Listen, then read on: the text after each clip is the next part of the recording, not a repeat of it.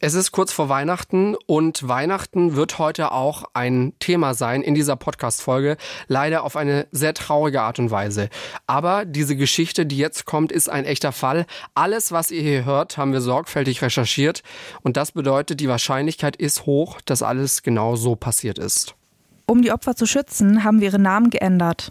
Das Ding. Ich habe mir ein Messer mit ins Schlafzimmer genommen, weil ich mir gesagt habe, bevor meine Tochter ohne Mutter aufwächst, werde ich mich wehren. Der Verwesungsgeruch ist unverwechselbar. Also wenn man das einmal gerochen hat, erkennt man das gleich immer wieder. Also wenn man eine Tür öffnet, oder weiß man sofort, was passiert ist. Die Anzahl der Messerstiche ist jetzt nicht ganz so ungewöhnlich, aber dass eben gleich drei Leichen auf einmal gefunden werden, ist schon nicht ganz alltäglich. Und dann mussten sie die Waffen ziehen, weil, glaube ich, auch von hinten 20 Leute noch kamen, die sie bedroht hatten. Und stand mit zehn Kollegen, 50 Personen gegenüber. Ich habe auch immer diesen furchtbar unförmigen Spurensicherungsanzug an, in dem man nicht vorteilhaft aussieht.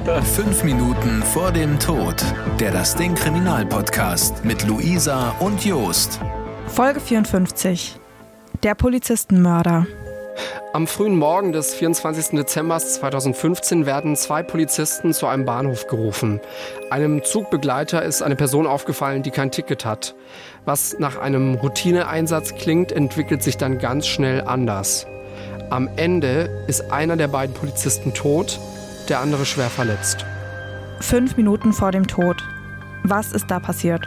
Kurz vorher geht bei der Polizei der Anruf ein und diese beiden Polizisten, um die es heute geht, machen sich auf den Weg zu ihrem Einsatz. Es ist der 24. Dezember 2015. Heiligabend. Wir sind in Herborn, das ist in Hessen, ganz in der Nähe von Rheinland-Pfalz. Gegen 7 Uhr morgens fährt ein Regionalzug in den Bahnhof Herborn ein. Der Zug hat wegen technischer Störungen schon eine halbe Stunde Verspätung. Und auch hier im Bahnhof muss er erstmal eine Weile stehen bleiben. Im Zug sitzt nämlich ein Mann ohne Ticket. Ein Zugbegleiter hat den Mann kontrolliert und vom Zug aus die Polizei angefordert. Der Mann ist ziemlich aggressiv und will dem Zugbegleiter auch seine Personalien nicht sagen. Kurz nachdem der Zug an Gleis 2 gehalten hat, kommen auch schon zwei Polizeibeamte. Der Zugbegleiter ruft dem ersten Polizisten, wir nennen ihn Marco, zu, das ist der Mann. Als der Mann Marco sieht, dreht er sich in Richtung Tür. Um 7.01 Uhr und 54 Sekunden steigt Marco dann in den Zug. Er geht zügig und ohne stehen zu bleiben auf den Mann zu. Seine Hände hält er in Hüfthöhe hoch. Der Mann wirkt wegen seiner Körperhaltung ziemlich aggressiv. Er ist groß und durchtrainiert mit vielen Tattoos. Er stellt sich in Kampfstellung hin, also Beine breit, um sicherer zu stehen.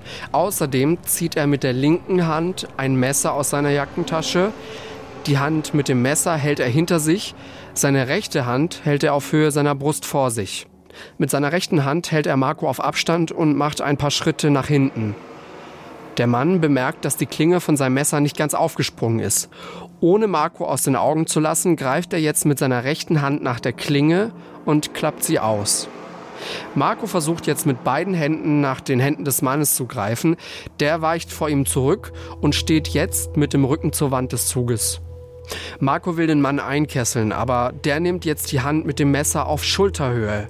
Mit seiner rechten Hand versucht er immer noch, Marco auf Abstand zu halten. Es kommt zu einem Zitat Handgemenge und der Mann sticht mit dem Messer in Richtung von Marcos Hals. Marco versucht jetzt von dem Mann wegzukommen. Er weicht nach links aus. Der Mann folgt ihm aber und hält ihn mit seiner rechten Hand am Kragen fest. Während er ihn festhält, sticht er ihm noch viermal in Richtung Hals. Wir können jetzt nicht sagen, ob er ihn da getroffen hat oder nicht. Es war auf jeden Fall immer die Rede vom Stechen. Dann schafft Marco es, den Mann zurückzudrängen. Das alles passiert in wenigen Sekunden. Volker, der Streifenkollege von Marco, kommt jetzt gerade mal acht Sekunden später dazu. Zusammen versuchen sie, den Mann in die Ecke des Zuges zu drängen. Trotzdem schafft es der Mann, viermal von hinten in Volkers Schulterbereich zu stechen. Volker realisiert zu dem Zeitpunkt noch nicht, dass der Mann ein Messer hat und damit gerade auf ihn eingestochen hat. Erst als Markus schafft, den linken Arm des Mannes zu greifen und auch Volker danach greift, sieht er das Messer. Zitat: Mist, der hat ein Messer, weg von dem. Durch diesen Satz realisiert der Mann, dass der Polizist bis dahin nicht wusste, dass er ein Messer hat und auch von seiner Verletzung nichts mitbekommen hat. Das freut ihn anscheinend, im Urteil steht dazu, er grinste hämisch. Der Mann geht jetzt in die Knie und verpasst Volker von unten einen Kopfstoß gegen seinen Kopf. Obwohl Marco und Volker den Mann beide nach unten drücken und Marco auch immer noch den Arm mit dem Messer festhält, schafft der Mann es, Volker nochmal einen Kopfstoß zu verpassen. Marco drückt den Arm mit dem Messer jetzt in Richtung Boden. Der Mann schafft es aber, sich zu befreien. Mit seiner jetzt wieder freien linken Hand schlägt er auf Volker ein. Der fällt seitlich nach hinten in den Gang. Dann sticht der Mann ein sechstes Mal auf Marco ein. Marco versucht einen weiteren Angriff zu verhindern und schlägt den Mann mit der Faust. Volker liegt zu dem Zeitpunkt auf dem Rücken im Gang. Er wirft jetzt einen Handschuh nach dem Mann, um ihn abzulenken. Der Handschuh trifft aber Marco. In dem Moment sticht der Mann Marco zum siebten Mal in Halsrichtung. Volker steht vom Boden auf. Der Mann sticht immer weiter auf Marco ein. Er trifft ihn am hinteren Schulterbereich und im Kopfbereich. Marco macht sich los und geht zur Zugtür. Volker holt sein Pfefferspray raus.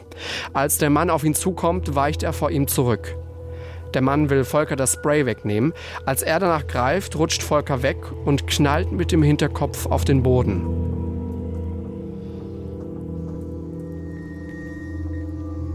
Der Mann bleibt vor Volker stehen. Er sieht, dass Volker seine Waffe nicht gezogen hat. Er dreht sich in Richtung Zugtür, um nach dem anderen Polizisten, Marco, zu sehen. Mittlerweile ist es 7.02 Uhr und 25 Sekunden. Seitdem Marco das Zugabteil betreten hat, sind also gerade mal 31 Sekunden vergangen. In dieser Sekunde, als der Mann sich zu Marco dreht, drückt der ab. Der Schuss trifft den Mann an der rechten Hüfte. Der Mann macht einen Schritt nach hinten und zur Seite und sagt, gut gemacht, jetzt hast du mich. Dann läuft er geduckt auf Marco zu. In der linken Hand hält er immer noch das Messer. Marco ist mittlerweile schon so schwer verletzt, dass er kaum noch stehen kann.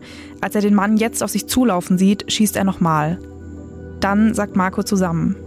Sein Kopf knallt erst auf die Einstiegskante des Zuges, dann auf den Bahnsteig. Der Schuss trifft den Mann in den Oberschenkel, der stürzt halb aus dem Zug raus. Seine Beine liegen im Eingangsbereich des Zuges, sein Oberkörper auf dem Bahnsteig. Also wahrscheinlich gar nicht mal so weit weg von Marco. Das Messer hat er bei dem Sturz verloren, es liegt jetzt auch auf dem Bahnsteig. Volker liegt immer noch im Zug, er nimmt sein Funkgerät aus der Jackentasche und setzt einen Funkspruch ab. Nach und nach kommen einige Fahrgäste dazu. Eine Frau ist Ärztin, sie geht zu Volker. Als sie sieht, dass er noch lebt und in sein Funkgerät spricht, geht sie zu Marco und fängt bei ihm an zu reanimieren. Volker schafft es aufzustehen und auszusteigen. Dann geht er zu dem Mann, der sie angegriffen hat. Er fragt ihn, was er gemacht habe. Sein Kollege habe vier Kinder. Darauf antwortet der Mann, selber schuld, ihr Arschlöcher. Der Mann scheint jetzt aber zumindest teilweise zu realisieren, was er da gemacht hat. Zu der erstversorgenden Ärztin sagt er, kümmert euch nicht um mich, kümmert euch um den anderen. Wenn er tot ist, könnt ihr mir auch die Kugel geben. Für Marco kommt die Hilfe aber zu spät. Der Mann hat ihn insgesamt siebenmal mit seinem Messer getroffen. Ein Stich in sein rechtes Schlüsselbein hat die Brustschlagader verletzt. Marco stirbt wenig später an seinen Verletzungen. Volker ist nach dem Angriff schwer verletzt. Der Mann hat ihn zweimal mit dem Messer getroffen. Einmal in den Oberarm und einmal zwischen Schulterblatt und Brustwirbelsäule.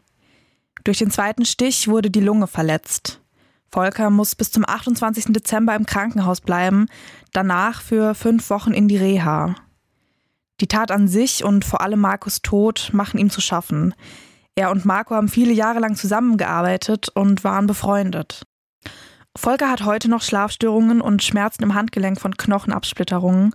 Er ist immer noch dienstunfähig.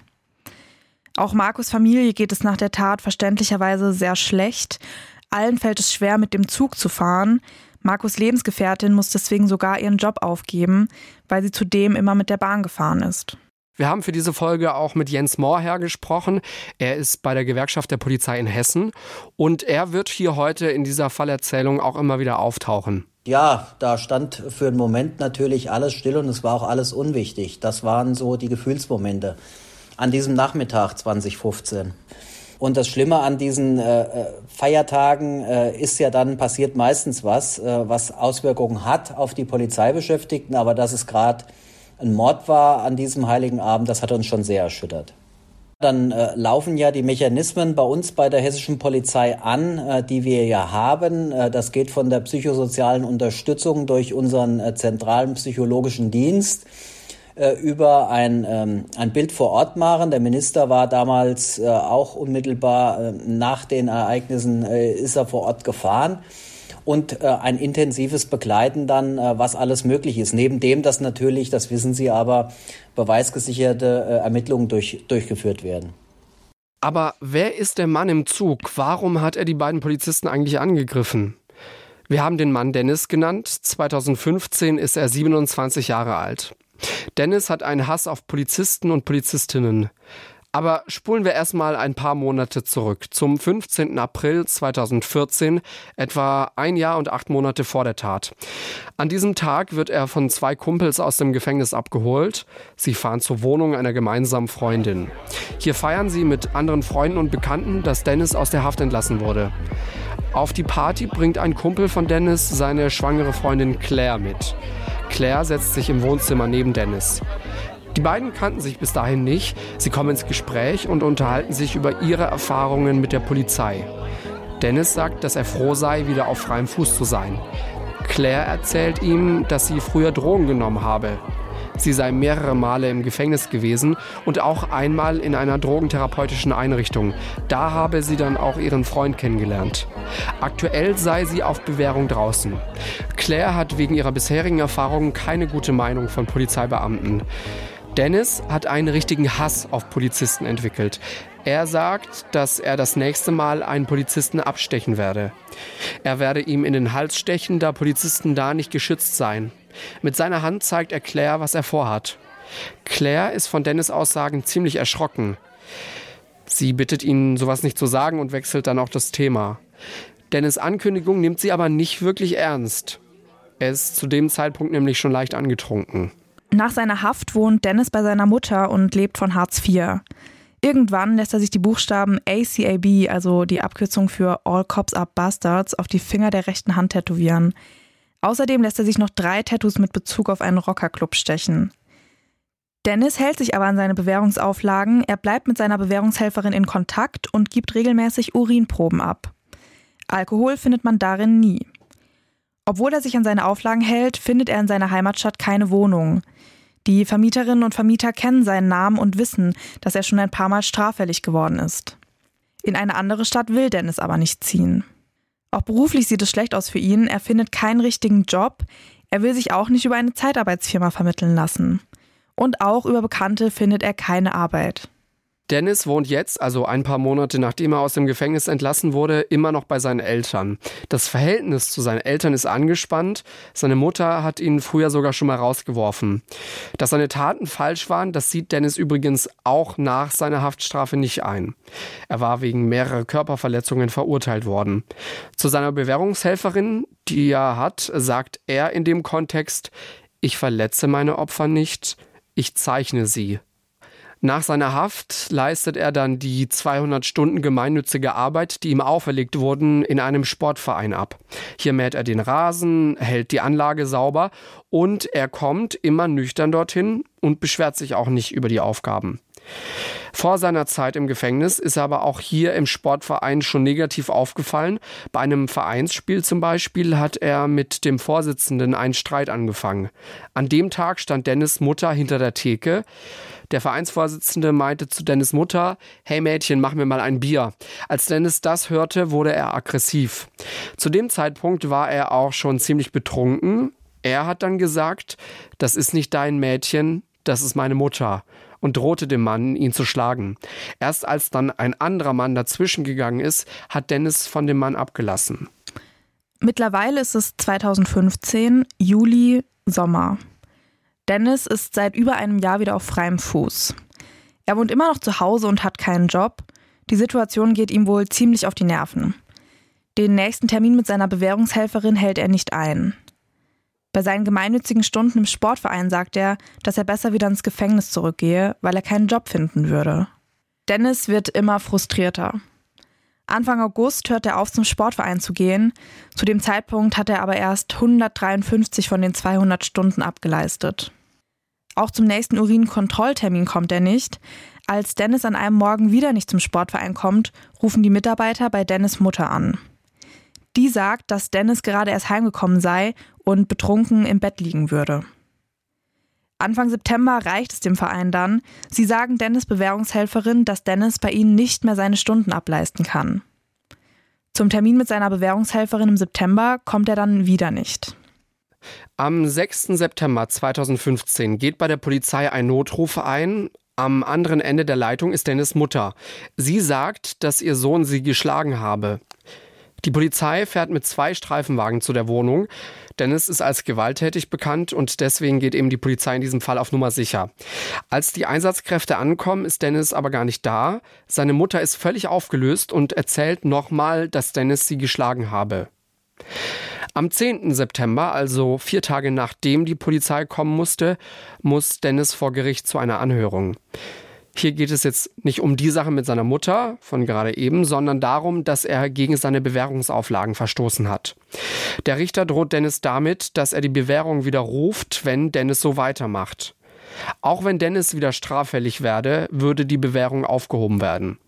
Das sagt der Richter nicht ohne Grund. Zu dem Zeitpunkt hat die Staatsanwaltschaft nämlich schon wieder gegen Dennis Anklage erhoben, wegen Körperverletzung und gefährlicher Körperverletzung. Und auch seine Mutter hat ihn nach dem Vorfall am 6. September wegen Körperverletzung angezeigt. Dennis sagt dann ganz offen, dass er genau darauf, also auf die Aufhebung der Bewährung, hingearbeitet habe. Weil seine Mutter ihn rausgeworfen habe, hätte er zurück ins Gefängnis gewollt. Er sagt aber auch, dass er seit dieser Woche wieder Kontakt zu seiner Bewährungshelferin habe. Die habe ihm geraten, sich an eine andere Stadt als an seine Heimatstadt zu wenden. Das habe er dann auch gemacht und über die Stadt habe er ein Zimmer in einer Pension bekommen und habe Aussicht auf eine eigene Wohnung. Zu den neuen Anklagepunkten wegen Körperverletzung sagt er, dass nicht alles stimmen würde, was in den Akten steht. Es gäbe keine neue Verurteilung. In der Zeit nach der Anhörung wohnt Dennis dann in der Pension und arbeitet ein paar Wochen für eine Zeitarbeitsfirma. Als sein Arbeitgeber aber von seinen Vorstrafen erfährt, wird Dennis gekündigt. Seine fehlenden Arbeitsstunden leistet er nicht ab. Es wird dann Dezember. Am 5. Dezember geht Dennis zur Eröffnungsfeier von dem Tattoo-Studio eines Freundes. Und auf der Feier ist er dann ziemlich betrunken und versucht bei den anderen Gästen anzugeben.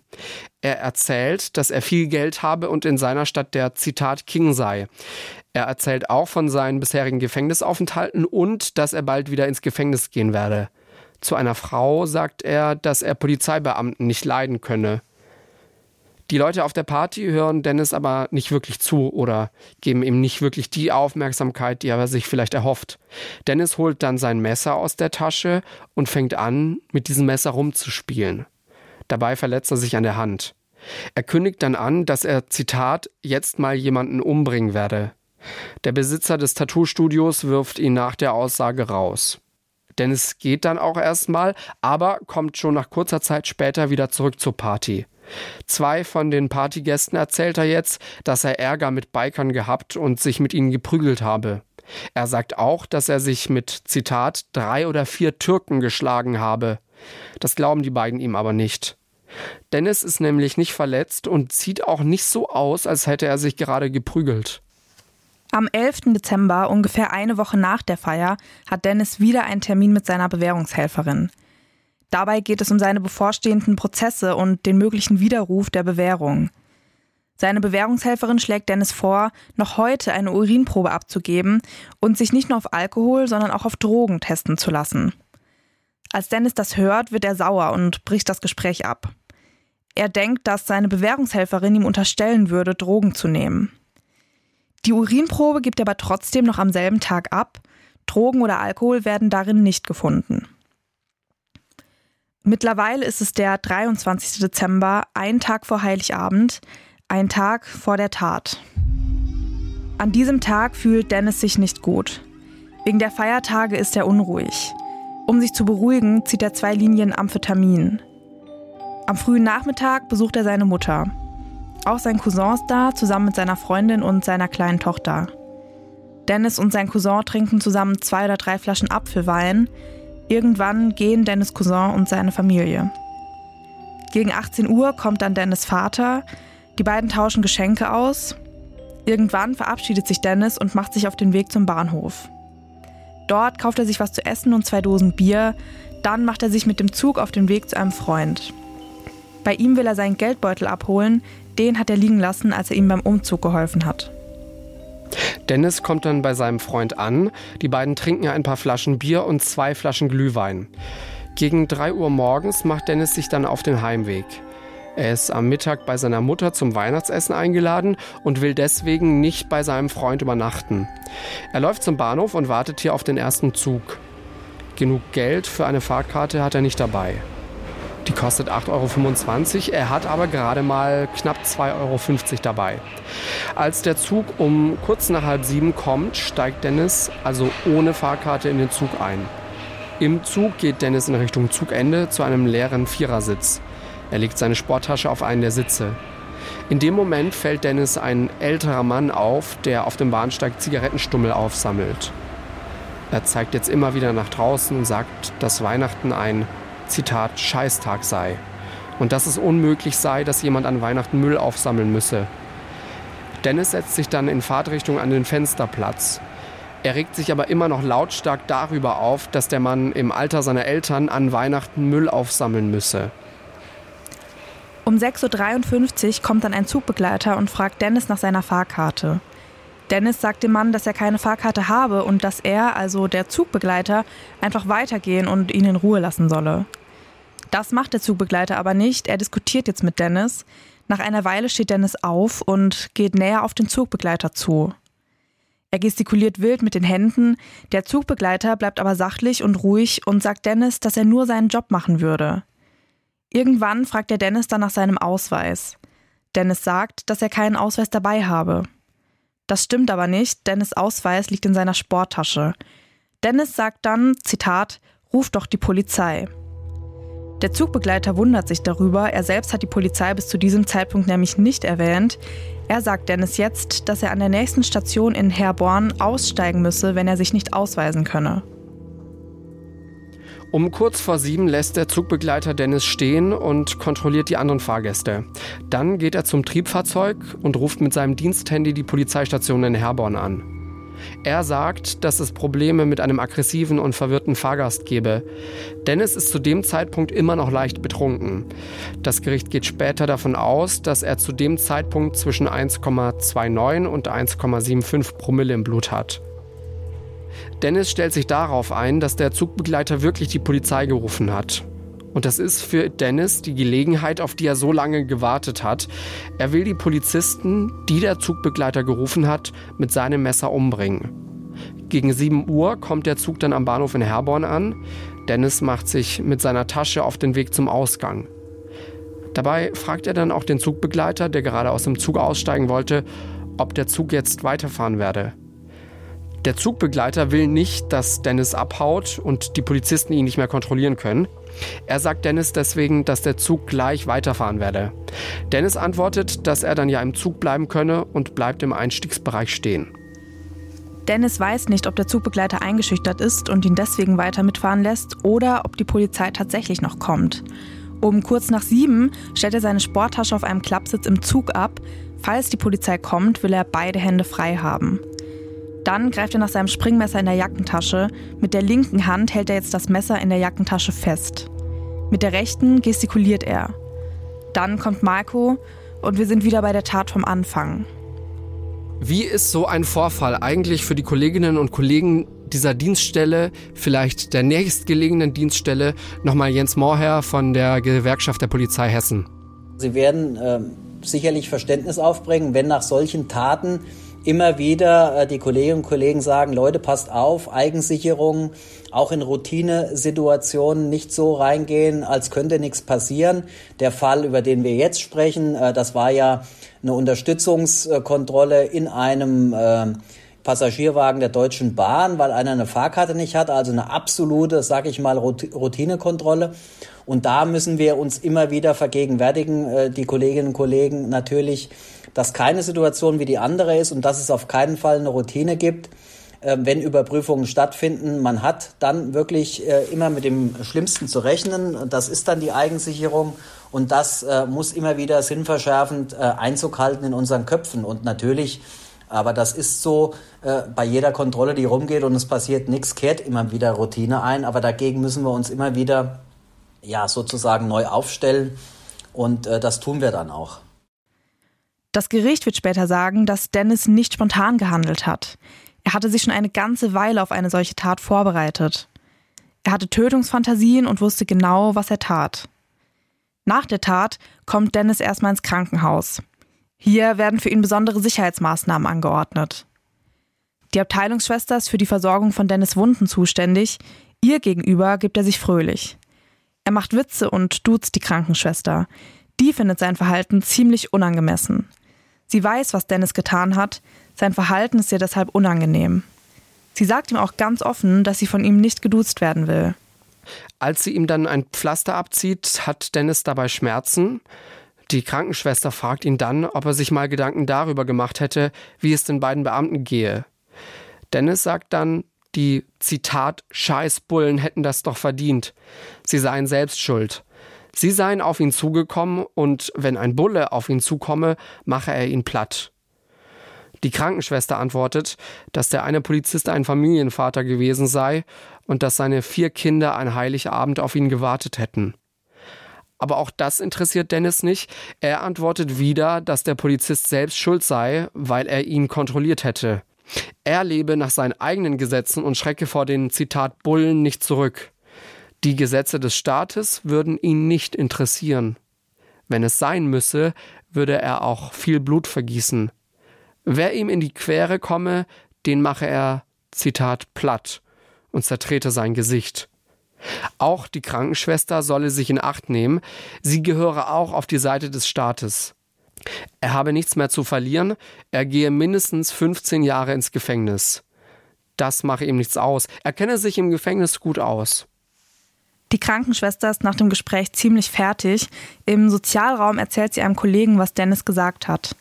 Zu der Krankenschwester sagt Dennis auch in den nächsten Tagen immer wieder sowas. Als sie sein ACAB-Tattoo sieht, sagt sie, dass er wohl allgemein Probleme mit der Polizei habe. Dennis antwortet, dass, Zitat, alle Bullen seine Gegner seien. Bei männlichen Pflegern macht er solche Bemerkungen aber nie. Zu ihnen ist er höflich und distanziert und erzählt einmal, dass er bedroht worden sei und aus Notwehr gehandelt habe. Am Landgericht Limburg kommt es dann zum Prozess. Ein Facharzt für Psychiatrie und Psychotherapie, der sich Dennis genau angeschaut hat, sagt aus. Er sagt, dass Dennis eine antisoziale Persönlichkeitsstörung habe. Das heißt grob gesagt, dass Dennis sich nicht so verhält, wie seine Umgebung es von ihm erwarten würde. Das zeige sich in der Art und Weise, wie er sich selbst, aber auch andere wahrnimmt. Es zeigt sich auch in seinen zwischenmenschlichen Beziehungen. Außerdem sei seine Kognition gestört. Das zeige sich dadurch, dass er sich selbst, Zitat, mit einer gewissen Grandiosität sehe und dadurch auch offensichtliches Fehlverhalten wie eben diese vielen Körperverletzungen nicht kritisch hinterfrage. Auf eigene Handlungen reagiere er emotional nicht angemessen, was sich an seinen vielen Aggressionsausbrüchen zeige. Zwischenmenschliche Beziehungen fielen ihm schwer. Seine Impulskontrolle sei in bestimmten Situationen gestört. Das sei auch in seiner Kindheit schon so gewesen. Hier wird im Urteil angedeutet, dass Dennis wohl eine Zeit lang im Kinderheim war. Es geht dann auch darum, dass Dennis vor der Tat Alkohol getrunken hat und während der Tat immer noch leicht betrunken war. Seine Steuerungsfähigkeit sei dadurch aber nicht beeinträchtigt gewesen. Dennis sagt vor Gericht, dass er aus Notwehr gehandelt habe. Außerdem sei ihm nicht klar gewesen, dass vor ihm Polizisten standen. Und das, obwohl beide natürlich die typischen dunkelblauen Uniformjacken anhatten, auf denen groß Polizei stand. Er behauptet, dass er die Polizisten für verfeindete Rocker gehalten habe. Um zu überprüfen, ob man die beiden Polizisten auch als solche erkennen konnte, gibt es dann sogar einen Verhandlungstag am Tatort, also am Herborner Bahnhof selbst. Der Termin findet abends statt, damit die Lichtverhältnisse stimmen weil die Tat ist ja im Dezember passiert, um 7 Uhr morgens, da war es draußen noch dunkel. Die Hessische Landesbahn stellt extra einen Zug zur Verfügung, der in den Herborner Bahnhof einfährt. Alle Prozessbeteiligten steigen in den Zug, auch Dennis. Dann kommt ein Polizist langsam auf das Abteil zu. Dass da ein Polizist auf den Zug zukommt, ist ziemlich eindeutig zu sehen. Am Ende des Prozesses plädiert die Verteidigung trotzdem auf Freispruch.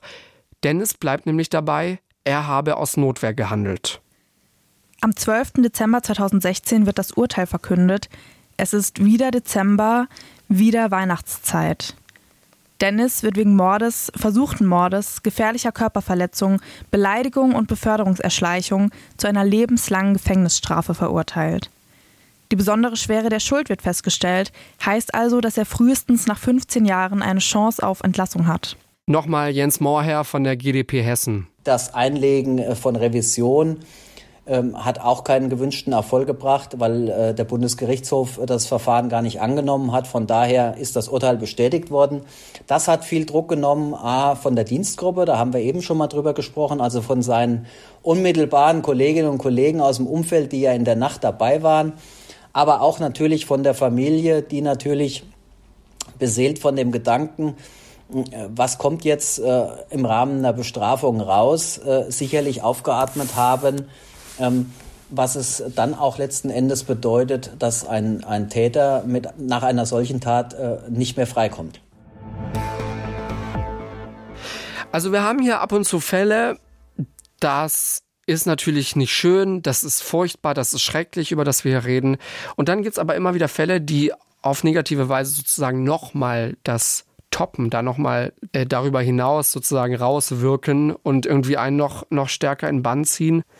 Ja, das ist so ein Fall gewesen bei mir. Wie ist es bei dir gewesen? Ja, du hast es ja letztes Mal nach der Folge schon angekündigt und ich muss auch sagen, für mich ist es wirklich einer der schlimmsten Fälle. Also man will die Fälle jetzt auch nicht wirklich so kategorisieren, aber es war schon auch ein Fall, der mich sehr mitgenommen hat. Hm, ja, wir sind jetzt hier in unserer Nachbesprechung angekommen. Das ist der Teil der Podcast-Folge, in dem wir einfach nochmal unsere Gedanken über Dinge teilen, private Ansichten raushauen und darüber sprechen. Ja, es ist irgendwie so, dieses, dieses, was mich ganz besonders mitgenommen hat, ist dieses Jahr ähm, an Heiligabend hätten seine Familie, seine Kinder hätten auf ihn gewartet, dass er nach Hause kommt.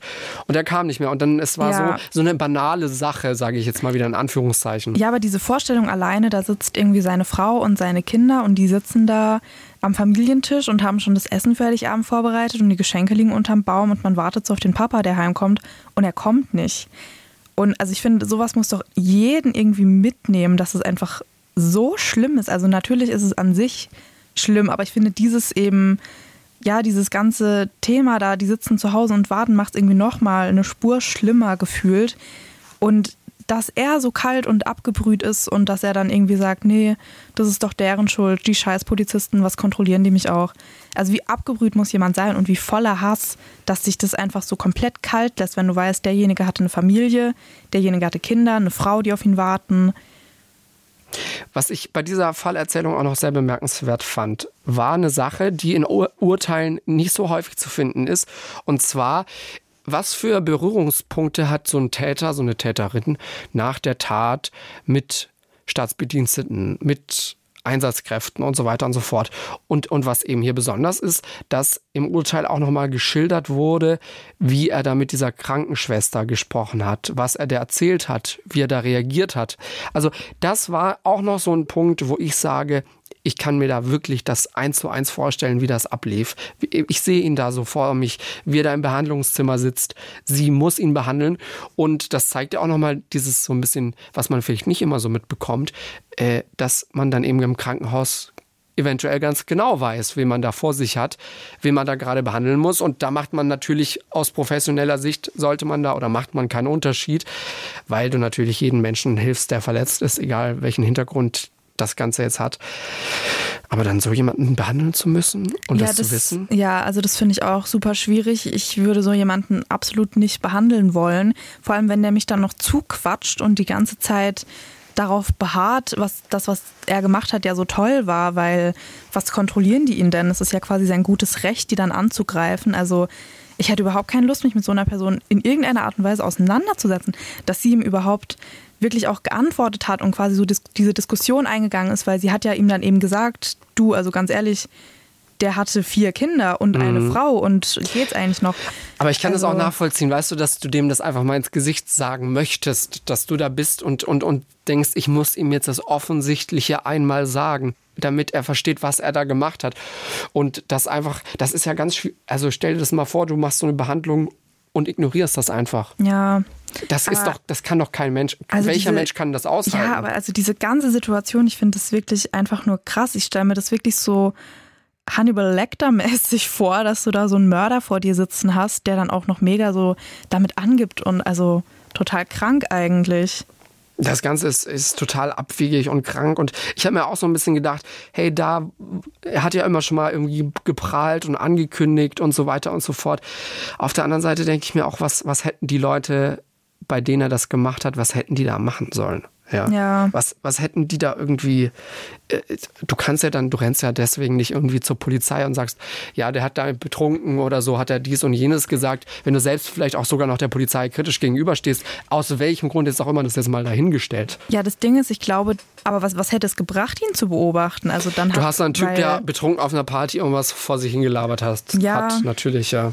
Eben, also und auch, ich sage es mal so, wenn man ihn beobachtet hätte, dann hätte man ihn trotzdem nicht rund um die Uhr überwacht. Dann hätte man das trotzdem nicht verhindern können.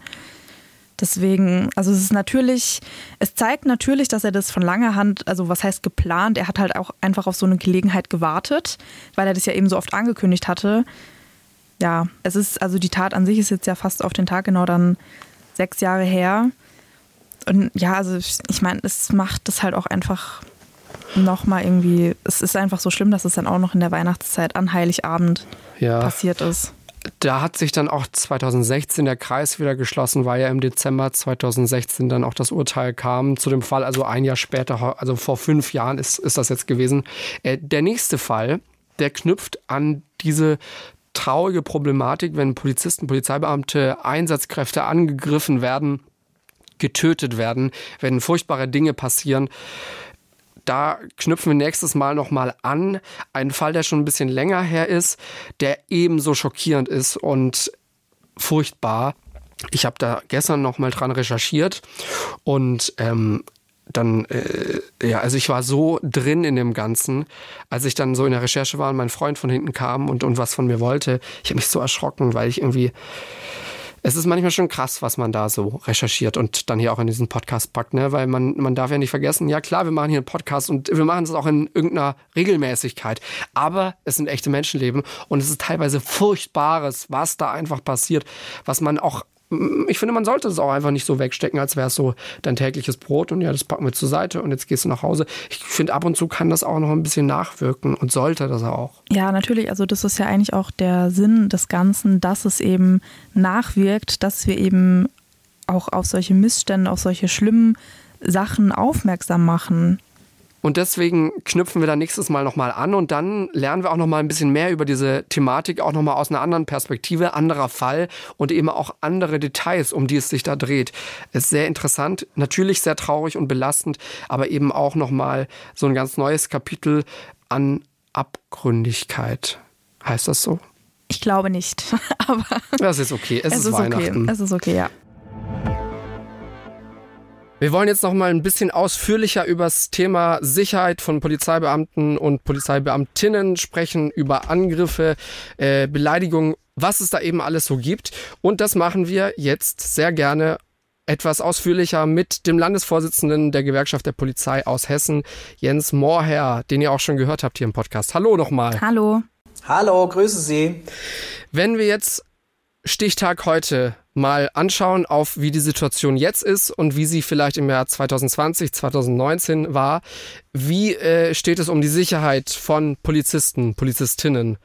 Also vielleicht jetzt erstmal zum abgelaufenen äh, ersten Corona-Jahr m, können wir feststellen, dass trotz ähm, dem Corona-Lockdown äh, so viele Angriffe auf äh, meine Kolleginnen und Kollegen, auf Polizistinnen und Polizisten erfolgt sind wie nie zuvor.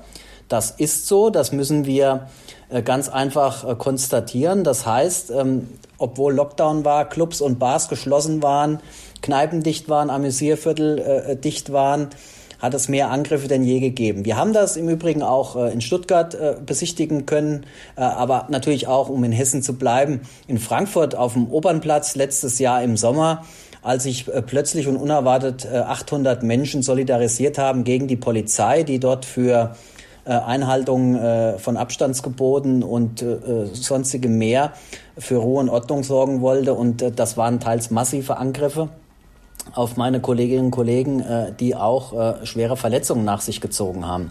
Da gibt's noch andere Beispiele aus anderen hessischen Metropolen zu nennen, aber das vielleicht mal als Einstiegs, ähm, ja, Tat, Tatsache. Ich stelle mir das jetzt mal so vor, in unserem Beruf ist es jetzt nicht unbedingt normal, auf der Arbeit angegriffen oder beleidigt zu werden. Wobei man muss auch sagen, wenn ich da jetzt so ganz kurz uncharmant reingrätschen darf, auch das wird mehr, dass Journalisten angegriffen werden. Äh, auch das wurde in den letzten Jahren äh, immer mehr, vor allem bei Demonstrationen. Ja, natürlich bei Demonstrationen. Es gab es bei uns jetzt auch schon, dass äh, Leute aus dem SWR angegriffen wurden. Aber das kannst du ja trotzdem nicht vergleichen mit dem, nee, was, was eben Polizistinnen und Polizisten jeden Tag ausgesetzt sind. Deswegen jetzt meine Frage, wie gehen gehen eben Polizistinnen und Polizisten mit sowas um? Wie gehen die nach so einem Angriff einfach damit um oder auch wenn sie verletzt worden sind? Ja, also das Schlimmste, äh, was äh, bei solchen Angriffen äh, passieren kann, sind natürlich ähm, die physischen, körperlichen Verletzungen, die die Kolleginnen und Kollegen mit sich tragen. Aber seien Sie sich versichert, wir nehmen auch psychisch eine Menge mit bei verbalen Angriffen oder auch äh, tätigen Angriffen, die uns vielleicht körperlich nicht äh, verletzen. Also das, das macht schon was mit einem. Äh, das ist nicht äh, vergleichbar. Wenn wir angegriffen werden, gehen dann irgendwann aus dem Dienst raus, hängen wir nicht die Uniform in den Schrank und lassen das Erlebte dort, sondern wir nehmen das mit. Wir nehmen das mit nach Hause zu unseren Familien und Angehörigen und ähm, versuchen natürlich, äh, die mit einzubeziehen, soweit es geht. Und wenn, wenn alle Stricke reisen, da müssen wir uns eben äh, ein Hilfsangebot bedienen bei der hessischen Polizei. Das ist der Zentralpsychologische Dienst, den wir dort haben, genau für solche Fälle und müssen uns dort dann äh, beraten lassen, wie wir damit umgehen. Das ist, wie gesagt, immer das Worst-Case-Szenario. Ähm, was grundsätzlich in Ordnung ist, ist, wenn man innerhalb einer Dienstgruppe oder eines Verbandes immer über Situationen sprechen kann, die man erlebt hat, da fehlen uns aber äh, die Freiräume dazu, weil wir auch äh, wie andere Polizeien äh, mit einer dünnen Personaldecke kämpfen und natürlich nicht die Zeit haben, sozusagen im Rahmen von Zusatzdiensten uns mit dem Erlebten zu beschäftigen. Das bleibt dann oft auf der Strecke. Und das ist so ein kleiner Kritikpunkt, den ich hier auch gerne anbringen möchte. Denn vieles, was gemeinsam erlebt wird in Tagen und Nächten im Dienst, das muss auch gemeinsam sozusagen bewältigt werden. Und da fehlt es immer mal an der Zeit. Aber das ist so das, äh, womit ich hoffentlich die Frage beantworten konnte. Gibt es denn da auch noch so ein bisschen vielleicht eine Einstellung in der Polizei, dass man vielleicht manchmal auch, äh, dass sich einzelne Kollegen und Kolleginnen denken, oh, ich will jetzt hier nicht schwach sein, ich weiß nicht, ob ich mir wirklich Hilfe äh, suchen soll, ich schaffe das schon damit irgendwie klarzukommen. Ist, ist das so eine Sache, die, die Sie beobachten? Das ähm, ist äh, ein Verhaltensmuster, was ich von meiner Anfangszeit von über, vor über 30 Jahren bei der Polizei kennengelernt habe. Äh, äh, Polizist, äh, der hat überhaupt keine Probleme, egal was er erlebt. Gott sei Dank sind wir hier deutliche Schritte weiter. Ähm, wir sind so professionell geworden, dass wir mit dem Erlebten uns nicht scheuen, äh, uns Hilfe zu holen, jedweder Art. Wir gehen ja auch zum Arzt, wenn, wenn wir verletzt werden, körperlich verletzt werden im Dienst und eine psychische Verletzung ist genauso eine Verletzung und viele Kolleginnen und Kollegen denken eben jetzt anders, Gott sei Dank, und sagen, ich brauche hier Hilfe und ich hole mir die auch. Wenn wir uns mal ganz kurz die Zahlen anschauen für Baden-Württemberg und Rheinland-Pfalz. Wir hatten in Baden-Württemberg im Jahr 2018 1700 äh, Mal Widerstand und tätlicher Angriff auf die Staatsgewalt. Und 2019, ein Jahr später, war es ein bisschen mehr, 1800. Bei Rheinland-Pfalz hatten wir 2018 911 Fälle und 2019 904 Fälle. Die äh, Zahlen kommen vom Bundeslagebild vom BKA. Aber da wird ja wahrscheinlich alles mit reingezählt, oder? Also auch das es ist ja nicht immer der, der komplette, irgendwie der komplett krasse Widerstand, der komplette Ausbruch der Gewalt, äh, dass jemand nicht mehr dienstfähig ist, sondern da wird wahrscheinlich in diese Statistik alles Mögliche mit reingezählt. Natürlich, also erstmal, um die hessische Zahl nochmal ins Gedächtnis zu rufen, wir hatten 4000 Übergriffe ein paar mehr, 4008 glaube ich oder 4100 glaube ich waren es.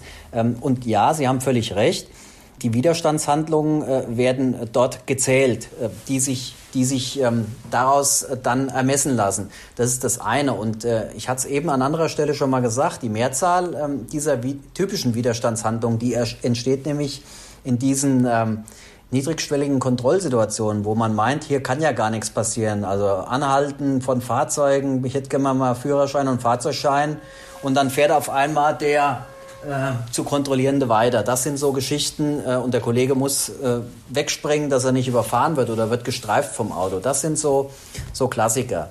Ähm, signifikant werden, werden diese Statistiken natürlich äh, immer dann, wenn spektakuläre Ereignisse, respektive wie im, ähm, im Fall 2015 eben, wenn dann Kolleginnen und Kollegen zu Tode kommen, dann, dann wird es natürlich ähm, deutlich. Aber um äh, das vielleicht auch nochmal ins Gedächtnis zu rufen, auch Rettungskräfte und Feuerwehrleute werden ja mithin immer mehr, immer häufiger angegriffen. Da habe ich auch eine Zahl aus dem letzten Jahr. 86 Übergriffe auf Rettungskräfte und äh, 15 auf Feuerwehrleute. Also das sind ja die Menschen, äh, die wie wir auch, aber die äh, unbestritten zur Hilfe eilen, wenn was Schlimmes passiert ist und denen dann noch dass denen dann noch äh, Gewalt äh, äh, zugefügt wird oder entgegenschlägt, was wir, was wir nicht nur fühlen subjektiv, sondern was wir, glaube ich, auch belegen können, dass die deutsche Gesellschaft oder die Gesellschaft immer gewaltbereiter wird und auch geworden ist. Jetzt gab es ja auch so vor ein paar Jahren da nochmal äh, äh, Anpassungen in der Gesetzeslage. Das wurde nochmal verschärft. Nicht nur bei Angriffen gegen Polizisten und Polizistinnen, sondern eben auch die Einsatzkräfte. Weil die sind ja im Zweifel, die können sich noch vielleicht weniger verteidigen. So ein Rettungssanitäter, so eine Feuerwehrfrau. Geht das Ihnen jetzt, wenn Sie da so heute im Dezember 2021 draufschauen, geht das Ihnen weit genug oder muss da noch mehr passieren? Oder was ist Ihr Ansatz, um da irgendwie äh, die Zahlen runterzubekommen? Ja, also das Strafmaß äh, ist das eine, was wir aus diesen äh, Tatbeständen aus den Paragraphen besichtigen können. Das andere sind aber äh, Urteile, die gesprochen werden müssen und verhängt werden müssen von der Justiz. Und äh, da tut sich die Justiz immer ein bisschen schwer. Ich darf mal dran erinnern, Hamburg, äh, die Krawalle in Hamburg, ähm, die wir besichtigen konnten, das war ja eine internationale, aufsehenerregende äh, Geschichte mit dem damaligen äh, Gipfel dort. Und da sind ja ganz, ganz viele Kolleginnen und Kollegen äh, verletzt worden. So, und was, was haben wir zu besichtigen? Äh, Im Nachgang äh, von den eröffneten Verfahren sind mehr als drei Viertel eingestellt worden äh, und Strafmaße verhängt worden, die mit Verlaub ähm, ja, äh, wirklich für, für meine Kolleginnen und Kollegen so nicht akzeptabel sind. Also, wir müssen Angriffe auf Polizeibeschäftigte, respektive Rettungskräfte und Feuerwehrleute müssen wir äh, auch gesellschaftlich ächten. Und da, dann fällt es immer schwierig, ähm, das Thema in die Mitte der Gesellschaft zu platzieren. Ich hoffe, dass wir das mit dem Interview ein Stück weit äh, wieder verbessern können, dass wir nämlich auch mal aus unserer arbeitstäglichen Welt berichten und was alles äh, da mit uns gemacht wird und wie, wie wir damit umzugehen haben. Genau. Um nochmal zu den Angriffen im Dienst zurückzukommen, haben Sie da selber auch schon Erfahrungen mitgemacht? Selbst natürlich auch Erfahrungen gemacht, die liegen natürlich schon etwas länger zurück.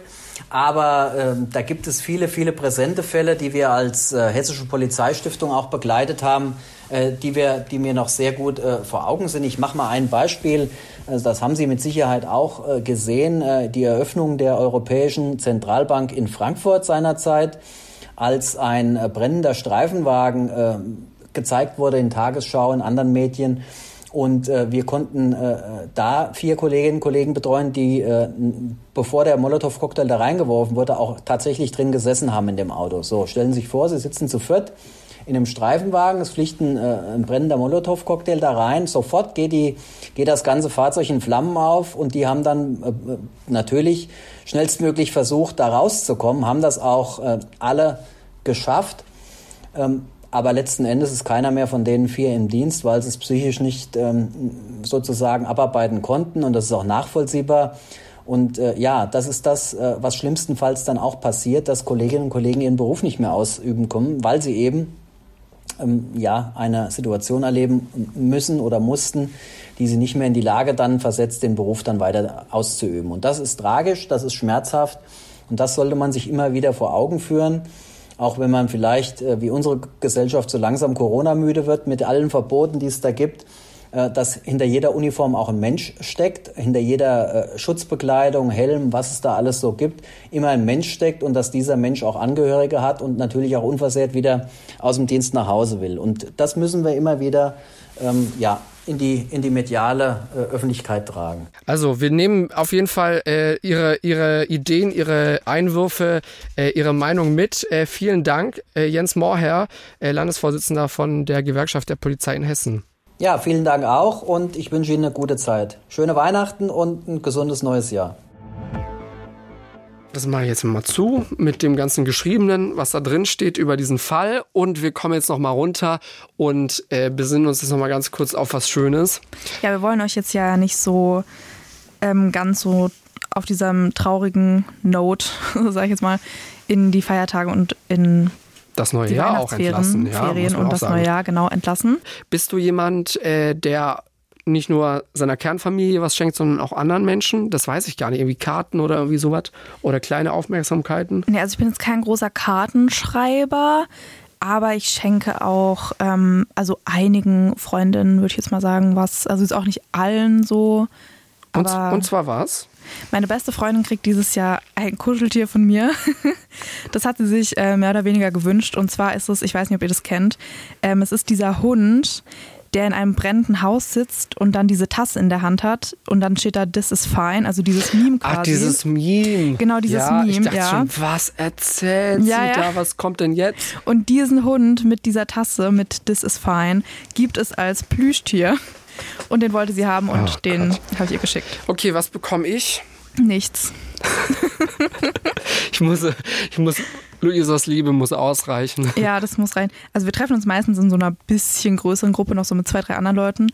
Und wir schenken uns einfach nie was zu Weihnachten, weil das wäre, glaube ich, echt, also wenn du so fünf Leuten was zu Weihnachten schenken müsstest. Finde ich auch mega kompliziert. Wo fängst du denn an? Und ja. vor allem, wenn es dann um Kollegen geht, dann gibst du dem noch was, aber der anderen Person schon nicht mehr. Ähm, das ist, finde ich, ganz, ganz schwierig, da immer das abzuschätzen. Und dann denke ich mir jetzt, also wenn ich dem jetzt nichts bringe, dann ist der irgendwie, ist der irgendwie enttäuscht oder denkt, er hätte auch gern was gehabt. Also ich finde, in unserer Gruppe könnten wir wichteln, sodass jeder nur einem ein Geschenk kaufen muss. Ähm, das wird es vielleicht ein bisschen einfacher machen bei uns. Aber sonst, ja, wir schenken uns zum Geburtstag immer was Schönes. Stimmt, zum Geburtstag. Wobei der eine äh, Kollege slash Freund ist eher so der, ich mach dir ein Video und schenk dir ja, das. Jetzt mal ganz ehrlich, der hört diesen Podcast eh nie, hat ihn noch nie gehört. Wie fandest du das, als er dir, ich weiß gar nicht, welcher Geburtstag es war, aber als er dir einen Videozusammenschnitt geschenkt hat? Ähm, ich glaube, es war mein 21. Geburtstag. Nee, ich muss sagen, ich fand es echt richtig schön. Also es war halt echt ein wirklich süßes Video mit halt so Aufnahmen von uns allen so. Ähm, ja, und also ich akzeptiere das auch, weil. Ich akzeptiere das. Ja, nee, also was, also ich zwinge jetzt keinen, mir irgendwie so ein materielles Geschenk zu machen. Also ich finde ja solche selbstgemachten Geschenke oder auch solche eher, ich sag's mal, emotionalen Geschenke sind ja auch mega schön.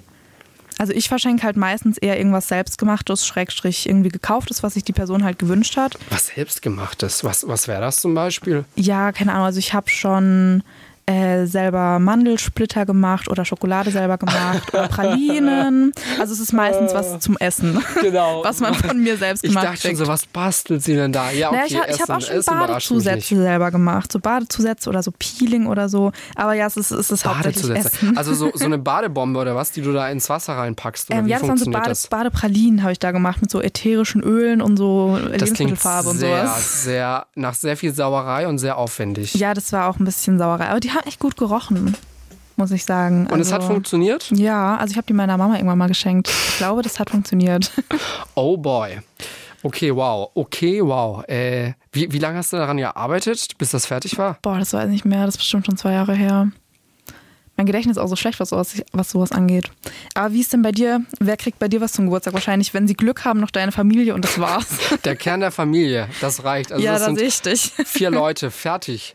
Niemand naja, und dein irgendwas. Freund. Ja, der, den habe ich jetzt mal sozusagen dazugezählt. Hey, warte mal. Mama, Papa, dein Bruder. Bruder. Ja, stimmt, dann sind es vier. Das vier Personen. so, ja, Musst hier mal eben nachzählen. Aber es gab sogar, ähm, es gab sogar so Adventskalender und ich, ich finde immer so, ich weiß, man, man holt sich ja eigentlich einen Adventskalender irgendwie mit Schokolade oder so, aber ich, ich esse schon auch viel süßes Zeug, vor allem im Advent. Aber ich finde das dann so blöd, wenn du morgens dann irgendwie den aufmachen willst und weil es irgendwie so dein, dein Ding ist und dann musst, wirst du da direkt gezwungen, ein Stück Schokolade zu essen. Man wird gezwungen. ja, das kann Luisa ja, nicht verstehen. Nee, aber ja, aber ich finde auch diese reine Schokolade. Und deswegen, ja, deswegen, ganz kurz, um das noch zu Ende zu bringen, deswegen äh, kaufe ich mir jetzt, habe ich in dem Jahr gedacht, ich hole mir so Adventskalender-Postkarten, gönne mir das selbst dann, dann habe ich das und dann gönne ich das gleich noch meiner Familie und verschicke das und dann haben die da schon mal was für den Advent und das sieht schön aus ah. und alle sind happy. Cute. Aber ich meine, dein Freund und du, ihr könnt euch ja welche auch gegenseitig machen. Geschenke? Nein, Adventskalender.